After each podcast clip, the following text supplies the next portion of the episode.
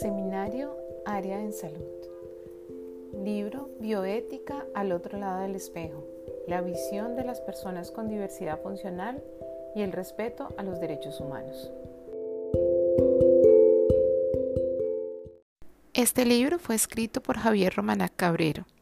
Nació en Manresa el 6 de noviembre de 1962 y falleció en Madrid 13 de noviembre del 2018. Humanista, activista social e inventor de formación tecnológica. Reorientó su actividad profesional tras una cuadraplegia consecuencia de un accidente de tráfico cuando tenía 28 años. Se destaca principalmente por acuñar y proponer el término diversidad funcional en el Foro de Vida Independiente de 2005. Inicia mencionando como la vida vista desde el otro lado del espejo y la menciona porque el autor del libro, pues es alguien que sufrió una diversidad funcional. Por lo tanto, eh, analizar la bioética desde el otro lado es diferente a seguir eh, tradicionalmente las reflexiones y debates que se han ido dando a través del tiempo.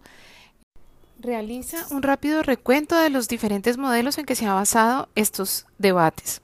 El primero de ellos es el de prescindencia, muy asentado en creencias religiosas. El segundo, el llamado de medicalización, que predominó prácticamente la primera mitad del siglo XX, encontrando la importancia de normalizar, entre comillas, a quienes son diferentes. Aquí tenemos dos representantes conocidos en dos extremos que son Christopher Riff y Ramón San Pedro. El tercer modelo es el llamado social o de vida independiente, en donde se comienza a tener en cuenta a las personas con discapacidad o con diversidad funcional como miembros de la comunidad que pueden contribuir en esta comunidad. Se encuentra relacionada con la incorporación de valores a los derechos humanos, dando una eh, importancia a la dignidad, la igualdad y la libertad.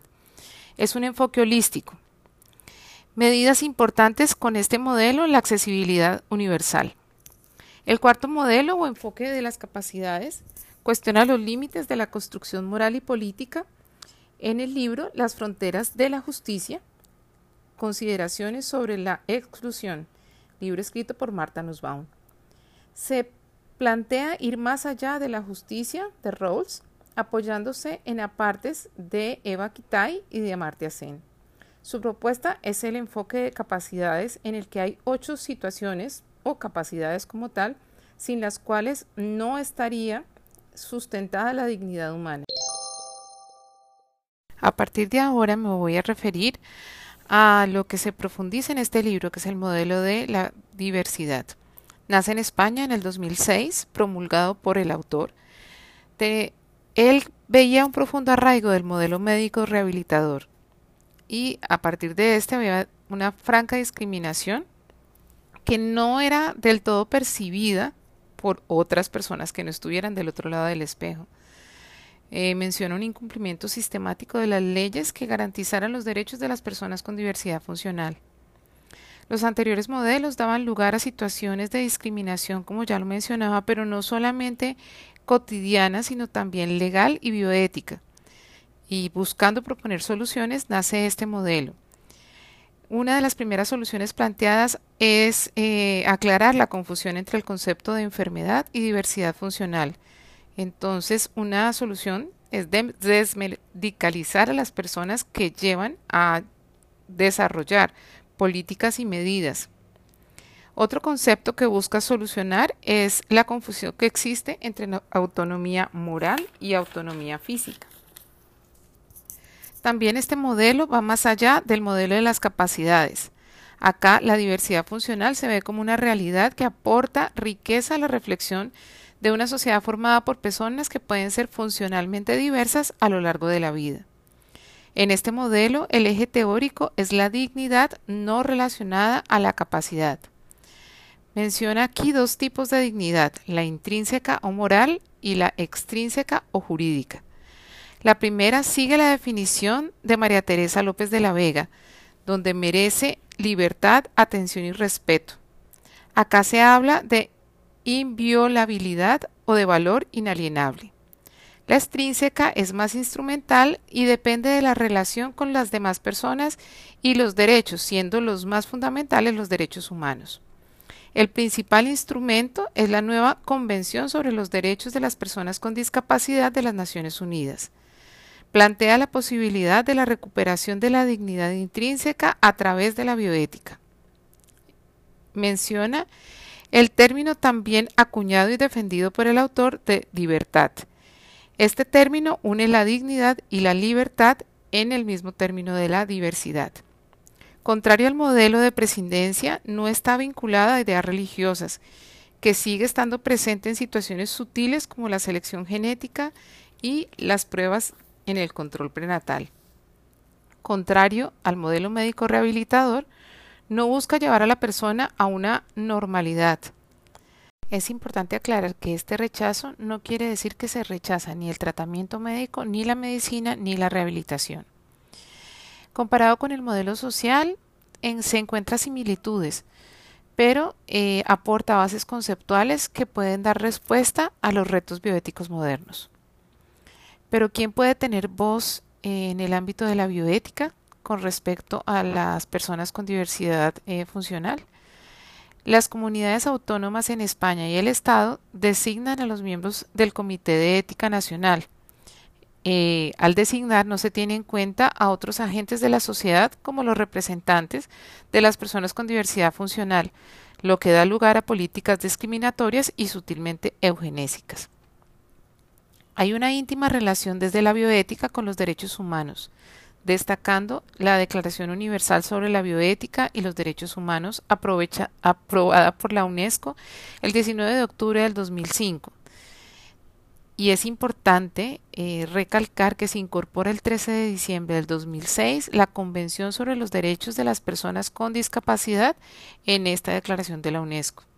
A partir de entonces se identifica a las personas con diversidad funcional como un colectivo necesitado de protección, incluyendo medidas de Estado.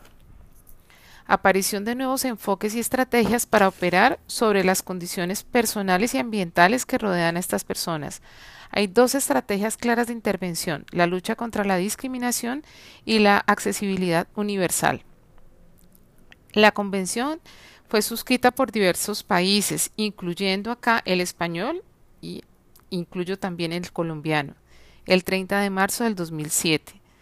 Recoge 50 artículos que rigen su aplicación, derechos dirigidos a proteger y promover la libertad, la igualdad y la dignidad de las personas con discapacidad. Aquí hago una parte. En Colombia se ha acogido la definición de la Convención Interamericana para la Eliminación de todas las formas de discapacidad. Esta, a partir del 7 de julio del 99, eh, estima la discapacidad como la deficiencia física, mental o sensorial, ya sea de naturaleza permanente o temporal, que limita la capacidad de ejercer una o más actividades esenciales de la vida diaria que puede ser causada o agravada en el entorno económico y social. Acaba de mencionar que es necesario para que pueda solicitar ayudas o tener algún tipo de protección social pública en el Estado en Colombia ser reconocido legalmente. Y esto implica muchísimas sentencias adicionales. Eh, pero ¿cómo afecta a la bioética esta convención sobre las personas con discapacidad? Se considera o considera mejor el autor del libro que esta convención está alineada con el modelo que plantea, ya que lleva a realizar cambios en cosas como la esterilización, el consentimiento informado, la experimentación en personas sin su consentimiento, la investigación biomédica y las pruebas de diagnóstico prenatal. Pero este modelo va mucho más allá de los derechos humanos. Por ejemplo, en el área del determinar eh, la dignidad de una persona previa al nacimiento.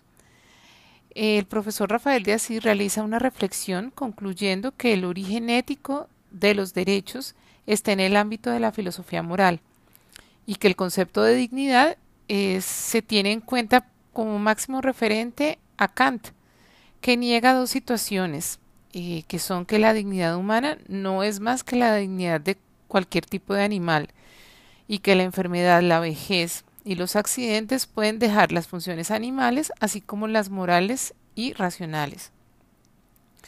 Hay una aproximación exógena de la dignidad de Lucian Siv, que amplía el concepto de persona, incluyendo el embrión, el neonato y las personas con diversidad funcional, también las personas en estado vegetativo prolongado y en otros casos.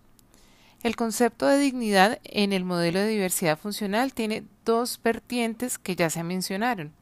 En la bioética, hasta el momento, el debate más eh, se ha centrado en la dignidad intrínseca.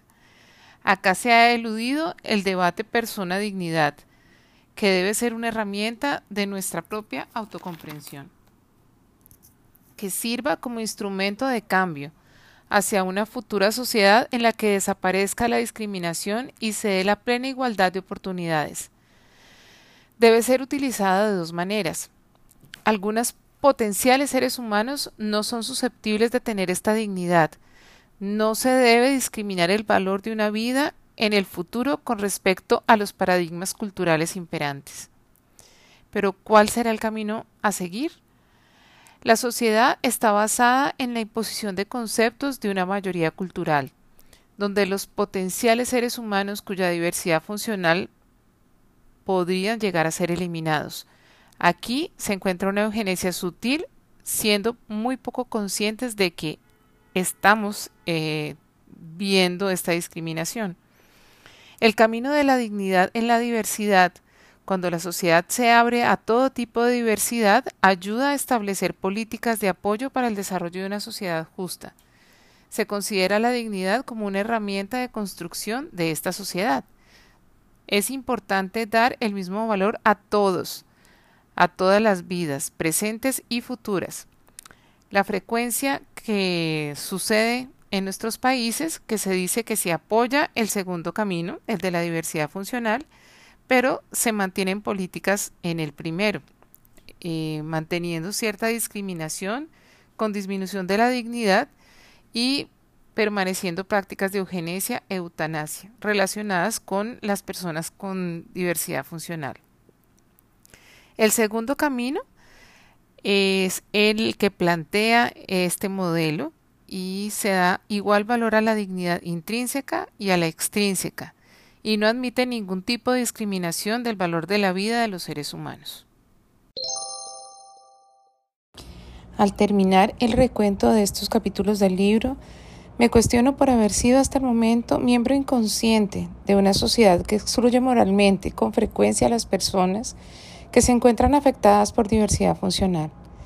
Este término acuñado por el autor invita a permitir que se encuentre al otro con mayores similitudes que diferencias, que se pueda reconocer, como lo diría Adela Cortina o Xavier Echeverría, sobre todo olvidando que la dignidad moral no tiene diferencias. Pero me parece que acá lo que se trata como justo es difícil de equiparar.